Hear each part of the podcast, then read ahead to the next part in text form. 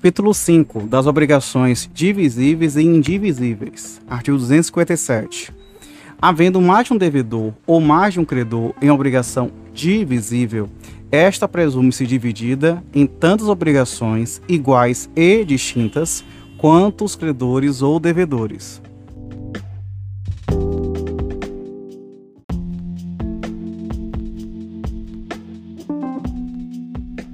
Artigo 258. A obrigação é indivisível quando a prestação tem por objeto uma coisa ou um fato não suscetíveis de divisão, por sua natureza, por motivo de ordem econômica ou dada a razão determinante do negócio jurídico.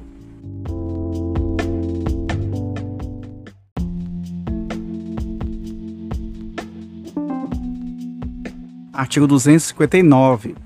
Se, havendo dois ou mais devedores, a prestação não for divisível, cada um será obrigado pela dívida toda. Parágrafo único. O devedor que paga a dívida subroga-se no direito do credor em relação aos outros co-obrigados.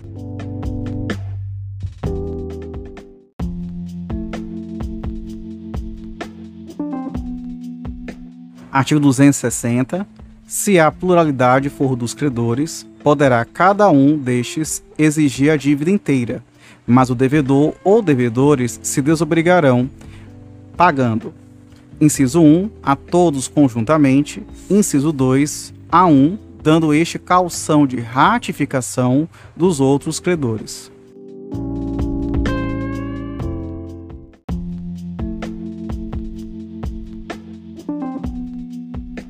Artigo 261. Se um só dos credores receber a prestação por inteiro, cada um dos outros assistirá ao direito de exigir deles em dinheiro a parte que lhe caiba no total.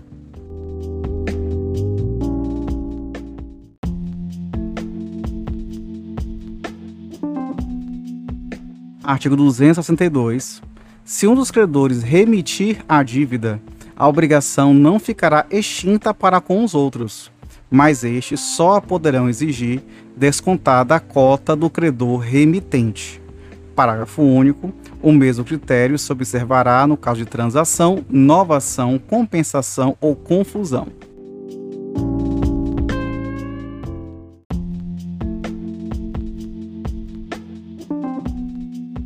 Artigo 263 perde a qualidade de indivisível a obrigação que se resolver em perdas e danos.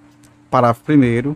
Se, para efeito disposto neste artigo, houver culpa de todos os devedores, responderão todos por partes iguais. Parágrafo 2. Se for de um só a culpa, ficarão exonerados os outros, respondendo só esse pelas perdas e danos.